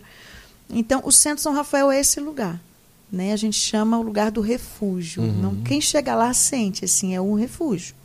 Maravilha. E a pessoa fica lá, vivendo esse processo de cura intensa, intensa, é extraordinário. E lá, por exemplo, chegam muitos casos complexos, uhum. sabe? Muitos casos complicados. E a gente vai é, olhando e diz, Jesus, sabe? Essa uhum. batalha é muito grande de achar que não vai conseguir. Mas para te falar, assim, eu não. Assim, tendo um, um auxílio ali. Ela é rápida, né? Ela é rápida no auxílio. Ela é rápida, ela é, é ligeira. Nós tivemos um caso muito complexo que foi é, de uma mulher. Ela chega lá numa crise muito grave, né? A família que pede esse, essa ajuda. E quando ela chega lá, ela faz uma experiência maravilhosa. Essa mulher sai outra. Só que o que acontece? A família, ela precisa também passar por um processo, é. porque normalmente o adoecimento ele não é pontual. A grande maioria das vezes há um adoecimento familiar. E essa mulher ela volta para a estrutura familiar dela que está extremamente adoecida e a família não sabe como lidar. Uhum. Então a gente sempre pede que a pessoa, nesse quadro de adoecimento grave, ela vá, mas ela faça um processo de cura e volte para os reforços. Ela precisa, depois dos 20 dias, voltar para fazer o reforço. Sim, sim. Só que há um grande problema. A pessoa ela acha que ela já ficou boa, ela não precisa mais, né? É. Tô boa, então não precisa mais e não volta. E esse fato de não voltar é muito prejudicial. Porque a pessoa ela precisa, são mudanças de hábitos que precisa acontecer. Uhum. Sabe? Não é mágica. Então, quando ela vai fazendo o reforço, isso vai acontecendo. Assim, hoje o nosso índice de reincidência de uma doença é baixíssimo. Mas se a pessoa faz o processo corretamente, uhum. sabe? Então, quando ela vai e não volta, a gente já começa a perceber, sabe? Uhum. Assim, ela precisa continuar o processo, precisa continuar a cura. Mas aí a família vai e leva para um outro caminho, uhum. leva para um tratamento mais de choque, choque mesmo. Uhum. Né? Outra linha psiquiátrica muito complexa, enfim, que a gente não, né, uhum. particularmente, acho muito complexa. E ali ela entra num nível de adoecimento pior uhum. do que ela estava sabe? Esse foi um caso, por exemplo, que a gente não conseguiu que ela uhum. voltasse ao normal, porque depois que vai para esse tratamento já de choque, já de, ela já fica muito catatônica, ela já não consegue mais raciocinar, ela nem se lembrava mais da gente, Olha não conseguia. Que coisa. É, aí já ficou muito complicado. Depois ela tentou, veio, tentou fazer conosco mais uma vez. Mas aí já estava num grau muito complicado, uhum. sabe? Para voltar ao normal já não deu. Né? Ela fica no. E o que é interessante, Guto, que eu sempre digo assim, o, o Centro São Rafael, ele nasce a partir da cura que Deus me deu. Né? Uhum. O processo que claro. eu fui fazendo de cura é, do lupus, né? que foi um, um, um, processo muito difícil, que eu, eu digo assim, eu, eu narro como segunda visita da morte na minha vida, Mas o lupus não tem cura. Lupus não tem cura. É, exatamente. Mas o senhor resolveu mudar os Olha que mudar coisa. a rota. Mas vamos é. lá, como que foi? Olha, quando nós tivemos essa bênção do bispo, né, para começar a comunidade de vida, a gente estava assim num momento maravilhoso da comunidade. Era o sonho da minha vida, era poder largar tudo, servir uhum. a Deus. Quando a gente está vivendo um ano, estava um ano de comunidade de vida, eu comecei a adoecer. Aí comecei a ter desmaios, comecei a ter vários tipos de sintomas, não conseguia comer, emagreci muito, comecei a perder os, o cabelo. E aí começou aquela luta, vai um médico, vai outro, vai um médico, vai outro. Comecei a ter problema de vista, problema de audição, problema muscular, problema isso, problema aquilo. Muitas contraturas musculares e nenhum médico descobria. Foi o primeiro ano só de adoecimento, né? No segundo ano, os médicos já começaram assim, acho que você tem alguma coisa, vá para um reumatologista. Custou muito, porque não, a gente não conhecia muito essa especialidade médica, uhum. né? não sabia nem por que procurava, porque assim, tá com dor de estômago, vai para cá, tá com uhum. dor aqui, vai para lá. Então, muitos médicos diferentes, até que alguém disse, vá no reumatologista. Aí eu fui, e aí começou uma loucura de exames, exames, exames, até diagnosticarem o lúpus. Até diagnosticar, eu tive que escutar uma frase muito difícil, você vai ter que piorar um pouquinho mais para fechar o diagnóstico. Imagina, você já está um ano e meio adoecida, é. desesperada por saber o que, que é que você tem. Porque eu estava aqui e de repente eu desmaiava. E voltava. Uhum. Eu estava bem, de repente eu não conseguia mexer o pé. Eu estava bem, de repente não mexia a cabeça. Uhum. Eu estava, sabe, eram, eram, coisas assim muito repentinas. Uhum. Isso era muito angustiante, né? Não saber o que você tem. Quando eu começo realmente, é, quando ela diz você vai ter que piorar um pouquinho, eu nesse momento eu já estou descendo a ladeira. Mesmo aí eu comecei a ter graves problemas já de visão, problemas de audição. Aí eu já tinha uma perda considerável de cabelo. É, eu comecei a ter hemorragias, muitas feridas, feridas no corpo todo, vasculite. Já comecei a ter muita dificuldade para comer, para me alimentar, feridas no nariz. Então aí começa assim, sabe, convulsões. A coisa fica bem complexa. Eu entrei num tratamento assim muito pesado, né? Já era morfina, porque a dor era muito intensa. Eu tive acometimento no intestino, estômago, fígado, pâncreas, baço. Então foi uma coisa assim. Era remédio para tudo, para tudo, para uhum. tudo, para tudo. Eu estava tomando uma bateria de 44 comprimidos por dia. Caramba. Comecei a fazer pulsoterapia, né, que é como uma, uma quimioterapia, só com uhum. corticoide. Sei para lá. E ali eu explodi, eu não enchei, não, eu explodi. Eu pesava 44, fui para 84 em um mês. Assim, então, eu fiquei muito deformada, muito inchada. Tudo começou a ficar muito mais difícil para mim. E aí, nesse caminho, uma médica me levou a um retiro. Um retiro com Dom Cipriano Chagas sobre o poder do sangue de Jesus. E quando eu comecei a ouvir aquele mongezinho, né, uhum. falando do poder do sangue de Jesus, um retiro assim, ele sentadinho numa mesa, falando suave.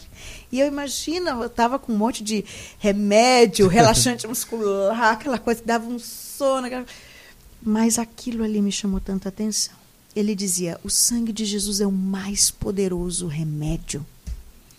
Quando eu ouvi, eu disse: meu Deus, esse é o remédio que me faltava. Uhum. Eu nunca tinha escutado tantos anos de igreja, Sim. eu nunca tinha ouvido uma palestra, um retiro inteiro só sobre o sangue de Jesus, o poder de clamar o sangue de Jesus. Uhum. E ali eu comecei a clamar o sangue de Jesus, isso virou um hábito na minha vida, era o meu remédio diário. E nesse retiro, no final do retiro, ele chamou uma senhora na missa para ela dar um testemunho. Quando eu ouvi o testemunho dessa mulher, ela tinha leucemia e ela ia para a fila da comunhão depois de ter feito o retiro com ele. Ela ia para a fila da comunhão dizendo: Jesus, troca o meu sangue contaminado pelo teu sangue purificado, pelo teu sangue puro. Jesus troca. Ela ia toda missa, ela começou com missa diária uhum. e fazendo esse clamor do sangue de Jesus. E ela recebeu um milagre. Assim, antes de fazer o transplante, ela foi fazer os exames. Ela não tinha mais nada, não tinha mais a leucemia. E o mais extraordinário, tinha mudado o tipo sanguíneo dela. Caramba! Quando eu ouvi aquilo, É, a gente vai ficando muito morno assim a respeito É. de milagres, sabe? Muito descrente a respeito de milagres. Eu hoje passo muitas situações onde as pessoas não acreditam Uhum. que eu recebi um milagre. Assim, eu já passei por situações complexas de médicos assim testando de tudo que é jeito para achar o lúpus, sabe? É, então, é, aquilo para mim foi chocante. Eu nunca tinha visto de perto um milagre. E eu disse, Jesus, isso é possível. Eu voltei muito impactada daquele retiro. Cheguei em casa, recebi um livro, Por Suas Chagas Somos Curados, do Ney Velez. Comecei a ler um livro só de testemunho. Disse, Meu Deus, isso é extraordinário. Deus faz isso. Deus faz milagre. Sabe uma coisa que. Isso existe. Essa era a pergunta na minha cabeça. Isso existe. E eu fui lendo. Aquilo virou um hábito na nossa comunidade. Toda noite a gente lia um episódio daquele livro, sabe? E clamava o sangue de Jesus. Toda noite, toda noite. Mas eu piorei, sabe? Eu piorei. Piorei, piorei, piorei, piorei consideravelmente. Cheguei a usar a cadeira de roda, assim, já não conseguia. Eles tinham que me, me levantar, me carregar. Muitas vezes, nas horas das crises terríveis, era só eles em volta, sangue de Jesus, sangue de Jesus. Eu já não dormia, ou às vezes era agarrada com Nossa Senhora ali, botava a imagem em mim, eu ficava abraçada. Eu não segurava um copo, não escovava um dente, não penteava um cabelo, não conseguia bem, não fazia mais nada sozinha. Tudo alguém tinha que fazer por mim, eu não tinha força na mão e tal. E aí os médicos chamaram né, a comunidade para preparar a comunidade, porque ali eu já estava num, Uhum. num caminho sem volta. E foi nesse momento assim, né, que eu fui começando a me dar conta que eu não, demoraria muito, Uhum. sabe, a morrer. Eu dizia, Jesus, antes eu queria morrer, agora eu não quero mais. agora eu não queria mais, não. né? E, e eu faço uma experiência aqui muito interessante, algumas experiências, porque esse momento foi muito forte na minha vida. É, um primeiro foi um médico. Ele disse para mim: parece que eu estou vendo Madre Teresa na minha frente. Uhum. Eu disse: ai meu Deus, imagina aquela coisa. Ele disse: a diferença de Madre Teresa para você, Madre Teresa morreu velha, você é uma egoísta, já está querendo morrer. Imagina, você tá no médico, doente, passando Caramba. por tudo, você toma uma dessa, você quer morrer. Eu disse, mas eu não quero morrer. Eu não quero morrer. E eu levantei tão brava, tão brava daquela, daquele consultório. Pra você ter uma noção de quão nervosa eu fiquei, que eu não me lembro quem é esse médico. Apagou de tanta raiva que eu fiquei do médico. Apagou da minha memória. Mas aquilo ficou. Eu, eu não quero morrer. Mas será que eu quero morrer? Uhum. Mas será que aquilo lá de trás, será que tem alguma relação? Será que eu ainda tenho alguma coisa inconsciente que eu quero morrer? E isso abriu, alargou, sabe, uma outro, um outro momento da nossa comunidade. Alargou a minha experiência. Uma pessoa pode ter uma doença num nível desse por alguma questão emocional? Uhum. Isso me chamou muita atenção. Será? Será que eu posso querer morrer e provocar uma doença desse, desse jeito? Isso não existe. Mas será que existe? E esse conflito me fez abrir uma outra via na minha vida. Então é que fui estudar psicossomática, hoje tem formação em psicossomática, em neurociência. Eu fui estudar, eu fui querer entender. E ali eu fui estudar muita coisa. Sabe, mesmo adoecida, eu comecei a montar um programa de vida para mim. De terapia, de cura interior, de nutrição. de- eu fui estudar tudo, o que eu tinha que comer, o que eu tinha que fazer, o, que- o que, que a gente pode pensar e que pode provocar e tal, e tal, tal, tal. E montei um programa, um método de vida.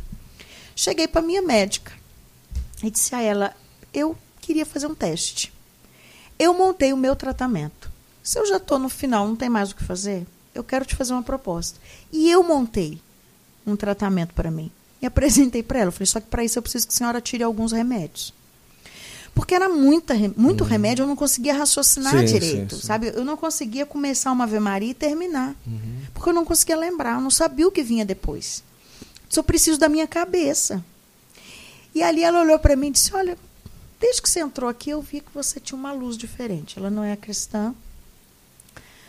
Eu vou te apoiar. Uhum. Podemos sim, podemos tirar isso. Ela falou, você só não vai aguentar de dor. Disse, Deixa eu tentar. Deixa eu tentar. eu tenho um outro projeto. E ali eu entrei com uma atividade física que eu estudei e queria me ajudar na hora das crises. Eu montei todo um programa de alimentação, todo um programa de oração, tal. E eu já tinha vivido essa, esse momento do sangue de Jesus. Sim. E o sangue de Jesus eu começava a perceber que quando eu clamava o sangue de Jesus as dores diminuíam. E isso começou a ser muito chamativo, assim. Olha Como que assim coisa. que diminui? Por que que diminui? Como assim que eu consigo? Então foram muitas coisas. Assim foi Deus, né? Uhum. Montando o que ele queria com tudo aquilo. Quando a minha comunidade, nós já estávamos assim vivendo um momento diferente e tal, mas enfim, chegou o momento que os médicos disseram, como ela está tendo muitas convulsões, é, ela precisa vocês já precisam pegar tudo, assim, perguntar tudo que tem para perguntar, uhum. fale tudo que tem para falar, porque pode ser que uma dessas convulsões ela não volte. E aí nós fizemos assim um dos momentos mais difíceis da minha vida, que foi fazer como uma despedida. Uhum. Sabe? E ali eles foram, perguntaram, choramos muito. Fale suas últimas palavras, aquela coisa muito estranha. Uhum. Como fale as últimas palavras, e aí você ainda tem um dia de amanhã, mas aí você não sabe se tem, sabe aquela coisa? E, meu Deus, eu nunca imaginava passar por isso. Enfim, fizemos esse momento. Quando eles saíram, eu falei, ah, me deixa só. Aí do lado da minha cama tinha, né, aquele, uma mesinha uhum. com a cruz, a oração do sangue de Jesus, a minha Bíblia e tudo. E ali eu rezando muito, comecei, sabe, como um filme que vai passando assim, uhum. de toda a sua vida, de toda a sua história. Quando eu puxei a Bíblia, assim, com muita dificuldade, quase que empurrando, né? Ela caiu assim. Quando eu vi, ela tinha caído na frase, por sua chaga somos curados. Uhum. Né, no versículo de 2 Pedro. E ali eu comecei a chorar muito. Porque eu disse, será que Jesus quer me curar? Mas eu percebi que eu não tinha fé para aquilo. Uhum. Sabe? Havia muita incredulidade. E muita coisa, sabe? Uma enxurrada de coisas na minha alma ali. Eu fui descendo correndo pela cama, caí no chão, mas chorando. Chorando aos pés da cruz ali, chorando, chorando. Eu fui vendo curas espirituais e, e interiores uhum. acontecendo. Uhum. Eu fui vendo coisas da minha história familiar que já estava sendo trabalhado na minha alma ao longo sim, do caminho sim. ali, desse trabalho que Deus já tinha preparado. Mas que ali, naquele momento, você entendendo, não tem mais o que fazer, você vai morrer. Uhum. Daqui a pouco você vai encontrar com Deus. Então, minha filha, é a sua última chance. Faz sua confissão, faz sua oração, faz tudo uhum. você tem que fazer. E nesse momento, eu entendi coisas da minha história familiar. Eu entendi realmente o quanto essa morte, né? Uhum. Como minha mãe, ela estava grávida de mim, o meu irmão morreu. Uhum. Então, eu vivi uma gestação dos meus quatro meses aos nove meses. Eu vivi de luto. De luto. Então eu vivi um luto na barriga da minha mãe. E tem muita gente, Guto, que vive uma vida inteira em luto é. e não sabe o que aconteceu na sua gestação. Uhum. Sabe? Então eu já havia vivido esse processo de cura, já vivia entendido, experimentado, mas eu não entendia que essa morte penetrava as células, uhum. assim. E eu não tive só o lupus. Ali eu fui entendendo. Eu tive vários tumores nos olhos, eu tive tumor de intestino, eu tive tumor de ovário, eu tive uma série de coisas ao longo da minha vida. Minha mãe ria e dizia assim: essa menina não pode ter uma gripe, um negócio normal. Eu não tinha uma coisa normal. Era só sabe? nível hard. Era só uma coisa assim: bora correndo, tem que tirar o ovário, bora correndo, tem que tirar isso, bora correndo, é uma cirurgia aqui, bora, bora, bora. Então eu vivi muito isso. Ali Deus foi me, me mostrando. A minha saúde estava totalmente comprometida desde o ventre. Isso estava é, é, é, era profundo nas minhas uhum. células, na minha vida, na minha alma. Nada que acontece na vida de uma pessoa fica em uma área da vida só. Verdade. Ela permeia toda a história daquela pessoa. Então eu precisava ir muito mais profundo no processo de cura. Uhum. Não era uma coisa leve. Era fundo, era profundo. E ali eu fui vendo, sabe, as, as, o entendimento que eu fui tendo da minha história de vida com a minha mãe e que eu projetava para Deus. E, enfim, há um processo de cura que deu um livro, né, que é Aprenda a Lutar, que é o último o lançamento que a gente tem, que é um processo de cura intenso que eu vivi num instante de segundos, Olha. sabe? E ao mesmo tempo um processo de libertação de pecados. Uhum. Que eu digo para as pessoas, só tem duas coisas que te adoecem: o pecado e seus traumas. Uhum. Sabe assim, você pode procurar qualquer remédio, qualquer médico, qualquer coisa, mas se você não tratar seus traumas e se você não limpar sua alma de pecados, prepare-se para a próxima doença que você vai ter. Porque não existe isso, sabe? Nós somos um todo, há um, há um todo que adoece. E começa na alma, sabe? O pecado, ele te adoece. Quando eu fui vendo os terríveis pecados da minha alma, que eu nunca havia confessado. Porque a gente não vai para um confessionário para dizer assim: eu sou hipócrita, eu sou uma incrédula, eu não acredito. Mas eu, por exemplo, eu ia para retiros de renovação, que eu via, ah, Deus está curando isso, Deus está curando. Eu não acreditava, não. Eu levantava bem para ver se a pessoa ia levantar da cadeira mesmo, sabe? eu rápido, na primeira, abri o olho para ver onde estava essa pessoa. Eu queria ver. Comprovar. Sabe? Eu não acreditava muito nisso.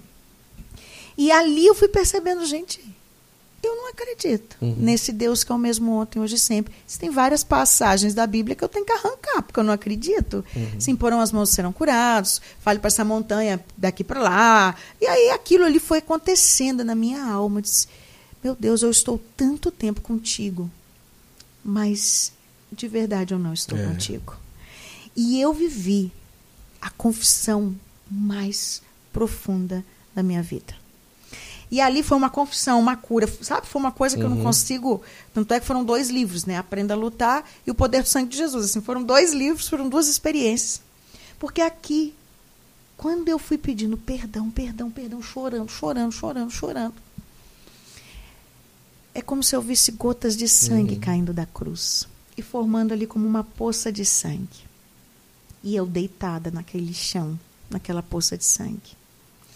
Ali eu fui entendendo o que é ser lavada no sangue de Jesus. O que de verdade é ser lavada. E eu fui dizendo, Jesus, lava-me com teu sangue, Jesus, cura-me com teu sangue, liberta-me com teu sangue. Mas eu chorei tanto que eu dormi no chão. Olha. Eu fiquei ali pelo chão, mesmo porque eu não ia conseguir levantar, alguém ia ter que me achar no quarto caída. Só que quando eu acordei, eu me levantei, naturalmente. Fui na porta, abri a porta do quarto. Esse movimento aqui de maçaneta eu não fazia jamais.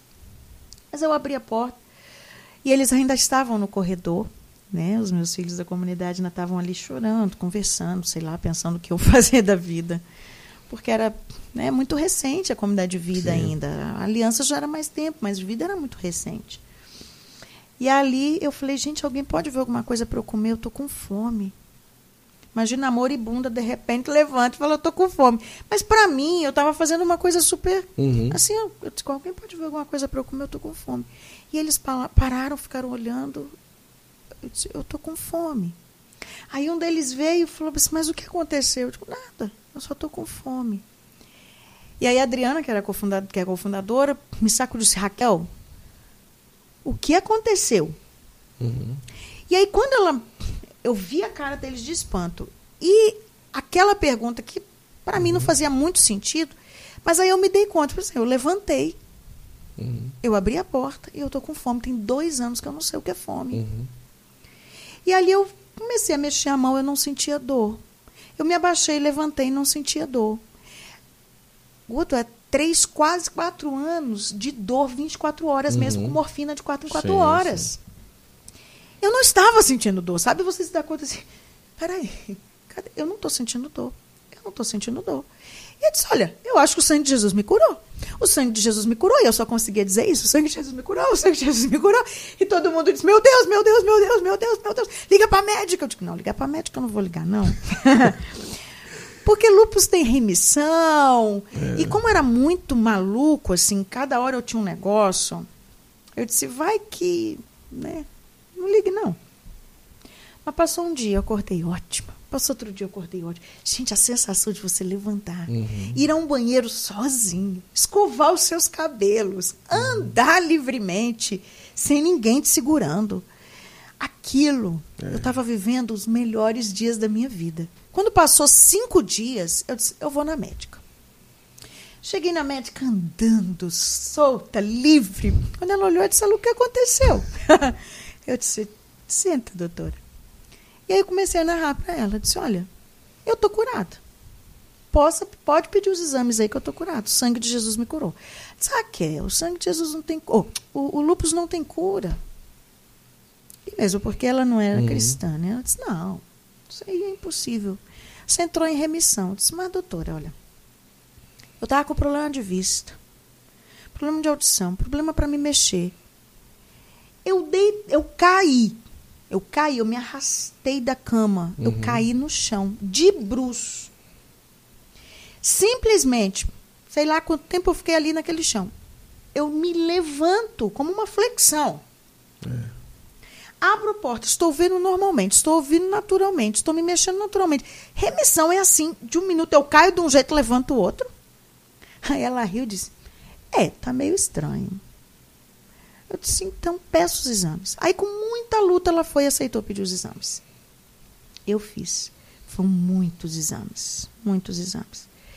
E dali, quando eu levei os exames para ela, ela foi olhando, olhando, olhando, olhando, aquele silêncio terrível no consultório. e ela olhando, olhando, passando folha. No final, ela disse: Olha, Raquel,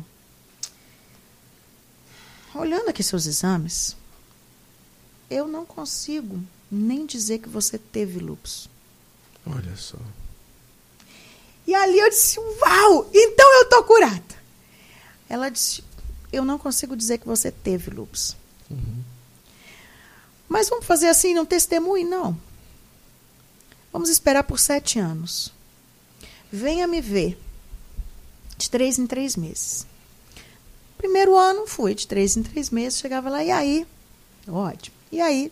Tô ótimo. Segundo ano, ela disse: venha de seis em seis. Uhum. Terceiro ano, ela falou: vem agora uma vez por ano. Nossa. E aí eu já vi, aquilo virou rotina. Mas quem me viu. Uhum. E você passou sete anos indo? Sete anos. Sem poder testemunhar. Sem dizer só quem me via. Hum. Uhum. Quem me viu e quem me via disse o que aconteceu. Disse foi o sangue de Jesus. Uhum. Na nossa comunidade, nós começamos a rezar né, a oração do sangue de Jesus, porque é, aquilo que eu rezava, que eu conseguia rezar na madrugada, se tornou um terço, uhum. que é o uhum. terço da vitória hoje, que nós rezamos todas as noites na nossa comunidade, online, enfim. O bispo, né, o Dom, Dom Guido, que é da Diocese de Paulo Afonso, disse: Isso aí precisa ir para o mundo. Rezem. Aí nós começamos a rezar todos os eventos que tinha lá na comunidade. A gente rezava, mas não falava nada. Uhum. A gente só rezava o texto da vitória. As pessoas diziam, nossa, como é forte, como é forte, como é forte. Mas a gente não dizia nada.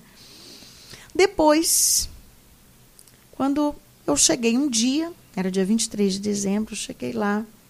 Aí ela disse assim, Raquel, você sabe que dia é hoje? Eu disse, sim. Ela disse, não, hoje para você é Natal. Eu vou te dar teu atestado de cura. Olha que lindo. E aquilo ali foi um momento assim extraordinário. E eu entendi, a partir de agora, eu não posso me calar. Sabe? A gente precisa. É, eu preciso falar do poder do sangue de Jesus. E aí a nossa comunidade se tornou, assim, uma das fortes missões, que é essa devoção ao preciosíssimo sangue de Jesus. Né? E hoje, graças a Deus, nós temos visto, com a pandemia, né, esse online chegou muito longe dessa oração, esse texto da vitória, todas as noites a gente começou a ver muitos milagres, sabe? Pelo poder do sangue de Jesus. E todos os que foram para o Centro São Rafael começaram Sim. a fazer todo o processo que eu fiz, né? Se tornou, na verdade, um método. Uhum, um método. Né? Um método então, de alimentação, de atividade física, de terapia ocupacional, de cura interior, de terapia. Então, tudo isso junto né, se tornou uma, uma experiência. E o sangue de Jesus, que está do início ao fim do dia. Rapaz, olha que coisa, hein? Tá vendo aí? Vamos deixar um presente aqui para ela. É, eu vou continuar aqui a conversa com a Raquel.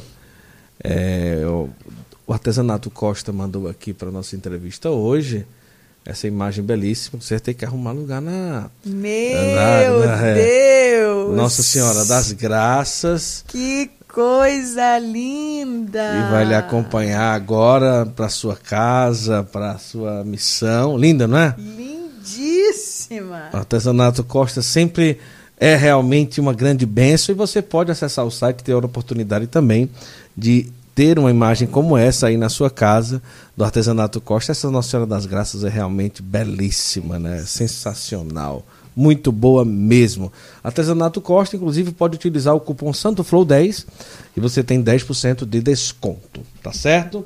E também eu quero lembrar para você que você considere uma peregrinação com a obra de Maria, porque eu tenho ido, né? Inclusive, em breve sai aí o Santo Flow na estrada. Nós vamos cobrir três peregrinações por ano na obra de Maria. Então, vale a pena você participar desse grande evento. Outubro de 2023, agora, nós vamos para o Congresso Internacional Mariano, fazer uma cobertura. Vai ter o Padre Fábio de Mello, a Madre Kelly Patrícia, o Padre Roger Luiz, o Márcio Mendes. E também você já ainda pode participar de 26 de outubro a 2 de novembro, se eu não estou enganado e o Pentecostes 2024 já também está ativo o pacote. Então, um preço especial que você precisa aproveitar o mais rápido possível e ir nessa viagem sensacional que próximo ano o Santo Flow vai estar no Pentecostes 2024 também, tá certo? Então vai lá, aproveita essa oportunidade aí. Que testemunho, hein? Que coisa sensacional.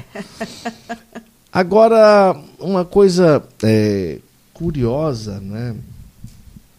É o seguinte, que nem sempre uma pessoa que está imergida na igreja, numa vida de comunidade, significa que 100% ela está com a saúde espiritual é, totalmente é, resolvida ou é, dentro de si tudo ordenado, não é? Exatamente. Você estava lá, fundadora de comunidade, o bispo acompanhando, rezando, pregando, cantando, viajando para tudo, para lá, para cá e tudo, mas precisava um, um, algo mais que Deus fizesse na sua vida, não é? E isso aconteceu primeiro, que você olha ali o momento da doença e aos poucos vai se aproximando da, da, da, da cura, daquilo que Deus queria fazer e tudo, né? Mas a importância das pessoas que estão no caminho já convertidas, né? É, não se fechem, primeiro, ao processo interior, né, é, de continuar buscando, né, buscando orientação, buscando direção espiritual, buscando eventos, buscando encontros, buscando movimentar-se espiritualmente, até mesmo porque o Espírito Santo é movimento em Exatamente. si. E também não se fechar ao sobrenatural. Né? Isso Você é um perigo é muito, muito grande, né? muito comum, muito comum. É... Eu mesmo tive uma experiência há pouco tempo que é, me fez reacender a chama do, do, sobrenatural. Não comigo, mas que presenciei e que dali eu disse, eita, peraí, né? É, o céu existe, né? Nosso Senhor age, existe algo que é sobrenatural e que muda toda a realidade em si. Então, o não se fechasse ao sobrenatural e a experiência já vivida é muito importante porque às vezes a gente barra o que nosso Senhor quer fazer, não é? é. E no seu caso, graças a Deus que você conseguiu de certa forma é, não se fechar ao extraordinário da vida, né? É. Isso é, é, é, muito triste, porque é muito comum, como eu dizia, é comum, né? Comum. A gente vai se acostumando. Né? Ontem até mesmo eu dizia isso na, na, na pregação. Uhum porque nós sabemos que temos pecado. Uhum. Isso é claro para todos nós que estamos na igreja. Mas vivemos como se não tivéssemos. Uhum. Sabe? Como se já fôssemos santos. E até a, a, nossa confissão se torna algo corriqueiro, a gente fala as mesmas coisas, né? busca mais um perfeccionismo do que uma santidade. Isso. Sabe? E infelizmente, infelizmente, né, o que a gente vê é mais, sendo muito sincero, as pessoas que chegam lá para tratamento conosco, é mais fácil, às vezes, a gente trabalhar com uma pessoa que não é de igreja do que uma pessoa de igreja. Tamanho orgulho que vai crescendo de dizer: eu não faço isso, eu não tenho isso, eu não sinto raiva, eu não tenho. Uhum. Sabe? E, é, eu já perdoei, eu já. Sabe? É, frases muito prontas. Como se nós não fôssemos humanos. Uhum. E como se eu não entendesse a gravidade, por exemplo, de se ter uma inveja, sabe? De, de o quanto é comum Verdade.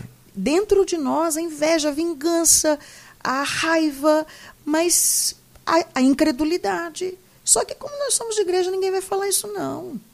Entende? O que vão pensar de mim? Não vou falar um troço desse de jeito é. nenhum. Vou dizer que eu não acredito. Vou dizer que eu duvidei. Vou dizer que eu tive inveja. Vou dizer que isso é uma vingança. Mas é vingança. Você desejou isso. Não, jamais que eu uhum. desejei, jamais que eu pensei, jamais. E existem esses pensamentos inconscientes, eles são muito comuns por causa dos traumas que nós é trazemos também. Então, se você não trata os dois, os seus traumas, e não identifica os pecados que estão aí gravíssimos, você não muda de hábito e não vive uma verdadeira conversão. Uhum. Então, para mim, as pessoas às vezes chegam na nossa comunidade e dizem: ai, o que você rezou? Qual foi a oração que você fez? Ah, por que, que Jesus te cura e não me cura? Sabe assim, ah, são inúmeras perguntas que eu recebo. Digo, olha, o Deus é o mesmo. A diferença que tem está em mim e você aqui. Uhum. Sabe? A diferença está aqui. Assim, o processo ele é pessoal e o desejo de Deus da nossa santidade é o que está em primeiro plano. Verdade. Então, para mim, a maior cura que eu recebi foi a cura espiritual. Uhum. A cura de dentro para fora.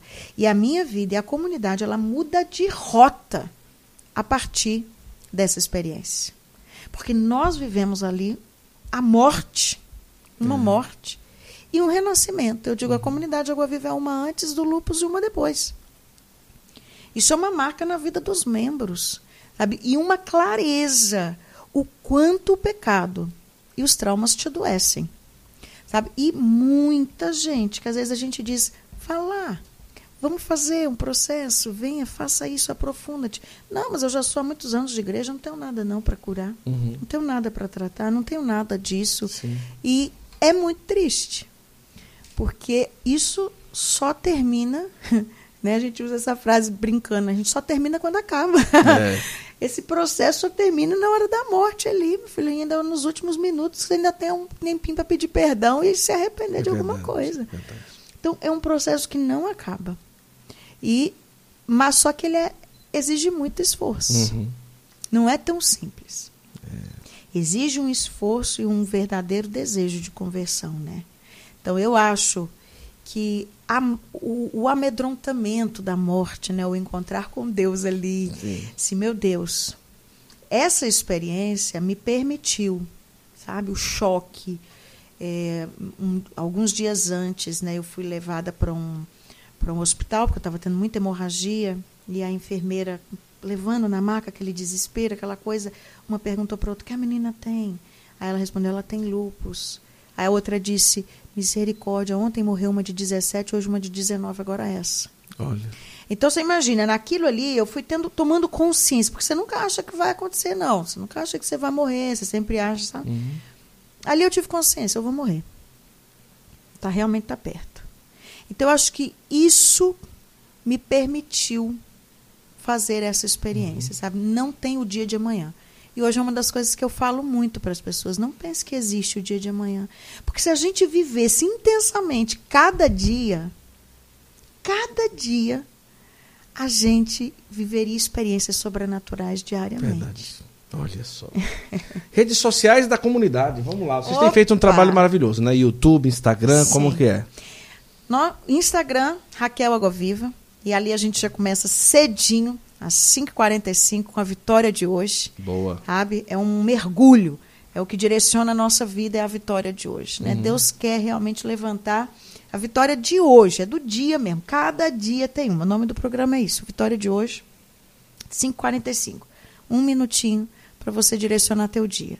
Depois, no Instagram, não, no YouTube da comunidade, Raquel Carpenter ou Comunidade Água Viva, tá? Só colocar Comunidade Água Viva ou Raquel Carpenter Ali a gente já tem às 5h45, às 4h45 começa Deus Fala Comigo. Sim. E ali a gente faz aquele aprofundamento do Evangelho do dia. Olha que maravilha. Ao meio-dia, rezamos o Santo Terço. E às oito e meia da noite, aí por todas as nossas redes sociais, Instagram, Facebook, YouTube, a gente reza o Terço da Vitória.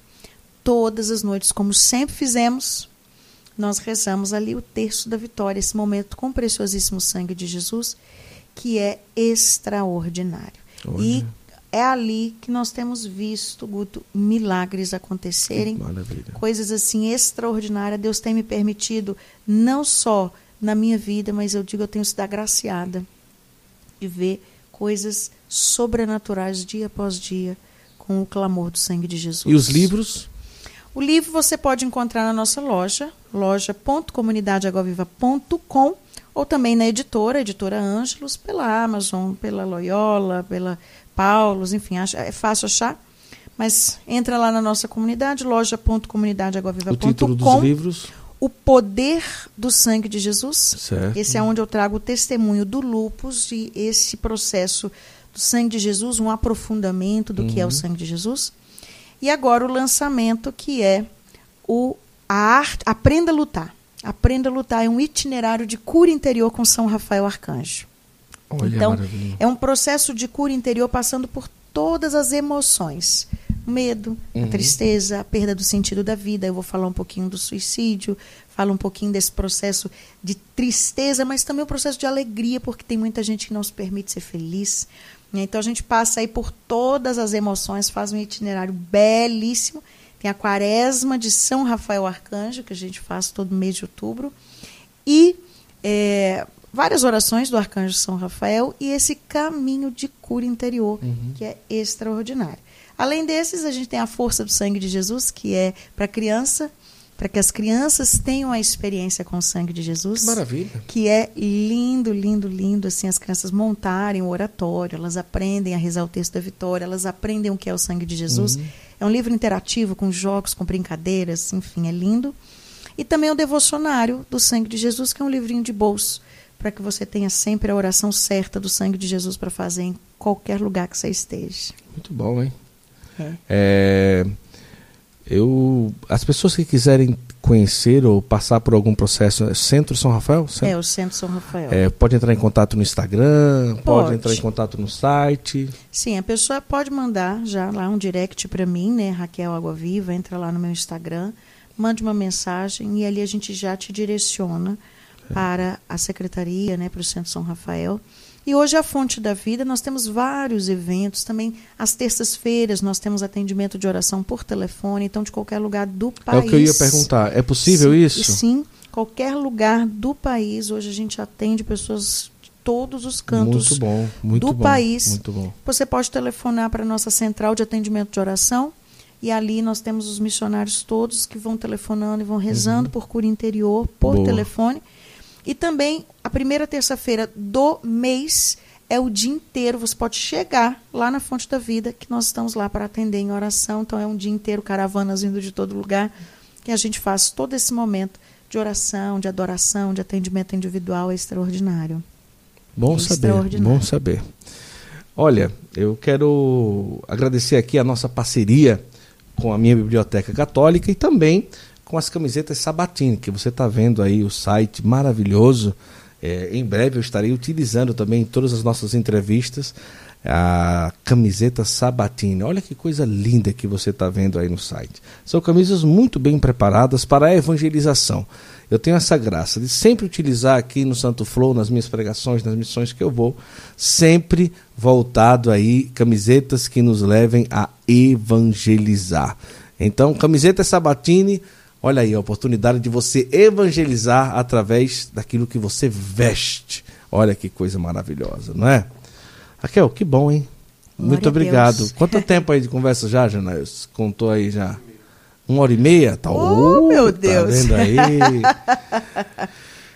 Eu quero deixar também para você um presentinho para você ler no avião, quando você for também. Esse aqui é mais curtinho Opa. do que esse que é toda a minha trajetória com Dom Henrique, aquilo que nós vivenciamos juntos. Então tem algumas curiosidades, como ele rezava, como ele resolvia os problemas da vida, como Sim. que era o dia a dia de Dom Henrique. Um dom especial, a vida de um bispo mudou a minha é história. É era eu, estava mais gordo ainda. era eu, olha a era eu. sou eu, sou eu, sou eu, sou eu.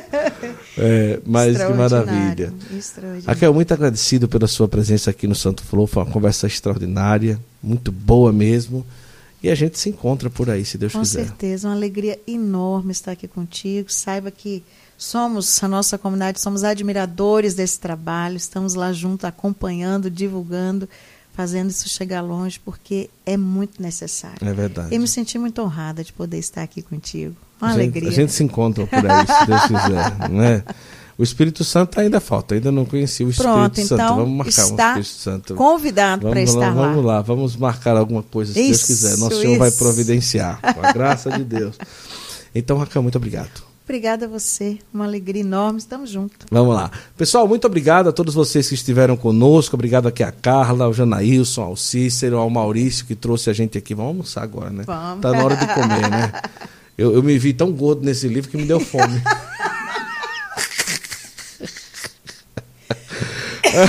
Olha, pessoal, eu, tá no YouTube essa conversa, tá bom? E também no Spotify, Deezer, Apple Music, Google Podcast, os trechos no Instagram, Kawaii e tantos outros lugares. Você pode acompanhar também aqui o nosso TikTok, também o nosso Santo Flow. Até a próxima, se Deus quiser. Tchau, tchau. Prepare as suas malas e dentro delas coloque o seu coração. Numa viagem com a obra de Maria, não é simplesmente uma viagem, mas um lindo encontro com Deus.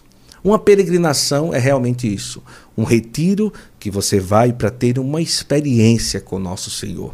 E a obra de Maria tem esse carisma, essa oportunidade de nos levar a diversos lugares, tá certo? Então você pode escolher santuários marianos, Terra Santa, outros roteiros, fique à vontade. A obra de Maria quer oferecer para você a oportunidade de um abraço com Deus através de uma peregrinação. Eu já fui e eu sei o quanto é maravilhoso. Viu? Inclusive, agora em outubro, tem o Congresso Mariano Internacional que o Santo Flow vai mostrar para você no Santo Flow na estrada toda a cobertura das, da viagem, a peregrinação em si, a qualidade do serviço oferecido e tantas outras coisas. Um preço muito bom, 10 mil e pouco para você ir. Imagina Fátima, Santiago de Compostela, Congresso Mariano Internacional. Já tem aí presença confirmada nessa viagem. Padre Fábio de Melo, Madre Kelly Patrícia, Padre Roger, da Canção Nova, Padre Roger Luiz, Márcio Mendes, olha, você não pode ficar de fora. E o preço está muito bom. Aproveita, tá bom? Entre em contato com a obra de Maria e já aproveita esse pacote maravilhoso por aí. Combinado? Vai ser em outubro. A gente vai junto, hein? Vai ser bom demais. Então, entre em contato agora e saiba que uma grande oportunidade está te esperando para você ter uma linda experiência com muita qualidade. Os hotéis alto padrão, alimentação maravilhosa, organização, é você viajar com tranquilidade, segurança e com o coração aberto para Deus fazer o que ele quiser. Tá bom? Tá aqui, ó, o contato. Aproveita. Vamos juntos? Vem lá. Muita gente às vezes pergunta: "Como é que eu posso ajudar para o Santo Flow ir mais longe, para o Santo Flow poder viajar mais, trazer mais convidados. Santoflow.com.br é uma comunidade que você vai fazer o seu cadastro como membro e ali você vai ter como ajudar todo mês para que o Santo Flow possa ir mais longe e trazer mais conteúdo para você. Agora, além de você ter ali a sua assinatura mensal, você vai ter muitas vantagens. Primeiro, imagina, às vezes a gente fica procurando na internet tanta coisa e o Santo Flow fez um acervo digital para você. São mais de 40 temas, você clica, já vai lá, escolhe o título do texto que você quer ter acesso e o Santo Flow já vai direcionar você. São diversos temas, são mais de 200 textos sobre diversos temas sobre a nossa fé católica. Depois o Descomplica Católico, são vídeos exclusivos sobre coisas da nossa fé católica. Como é que eu posso batizar uma criança? Como é que eu vou fazer para me casar? Como é que eu faço para poder colocar meu filho na primeira Eucaristia? Pode isso, não pode aquilo? Descomplica Católico. Depois você vai ter também lá na nossa plataforma grupos de ajuda sobre dependência química, sobre vida de casais, sobre a questão também das pessoas que vivem na depressão, grupos de ajuda, fóruns de ajuda. Lá você vai poder fazer pedido de oração e também lá você vai ter a oportunidade de dentro da plataforma ter uma aula ao vivo com diversas pessoas, a gente vai mudar todo mês. Vai ter sorteio mensal, olha, tanta coisa que você vai ter acesso lá na plataforma da comunidade Santo Flow. Então vai lá, faz a tua assinatura hoje, o link está na descrição. Você vai pagar aí R$ 27,90 por mês. Você vai ajudar o Santo Flow a ir mais longe, a gente poder viajar mais. E sabe o que é interessante? Muitas vantagens dentro da plataforma. Formação, tem vídeos, grupos de ajuda, pedido de oração. Olha, muita coisa para você que é membro. Então vai lá, conheça a comunidade Santo Flow, você vai ter a oportunidade de, além de nos ajudar a realmente custear mais viagens, mais episódios, você vai ter muitas vantagens lá dentro da plataforma, tá bom? Vem ser membro da comunidade Santo Flow, clica no link, vai lá e você vai ver como vai valer a pena. E lá a gente vai se encontrar bastante, viu?